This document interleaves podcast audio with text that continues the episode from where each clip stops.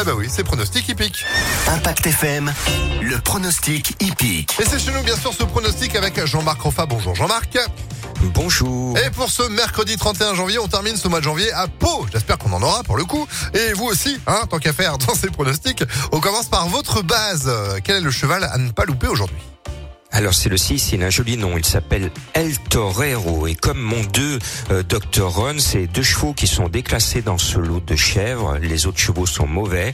Donc ce 6 El Torero est une très bonne base, euh, pas très loin du pays des arènes, donc il devrait faire euh, merveille ce numéro 6. On le retient, le numéro 6. Votre coup de cœur pour ce mercredi, c'est qui?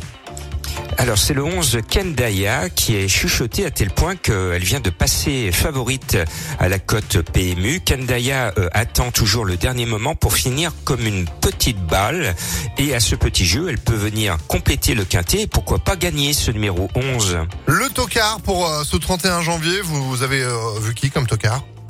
Alors il s'appelle l'Opère, le 9, il ne faut pas le louper parce que le cheval est au top, il a gagné l'avant-dernière fois et puis récemment il a été enfermé vivant, il n'a pas pu s'exprimer, le cheval ne peut pas être mieux qu'en ce moment. Ce numéro 9, l'Opère, il y a des prises, sa cote sur le site du PMU ce matin clignote en vert, cela veut dire qu'on est en train de jouer beaucoup d'argent sur mon tocard, le numéro 9. Ah bah il y a du monde de confiant et nous aussi évidemment on poursuit avec euh, votre sélection du coup pour aujourd'hui.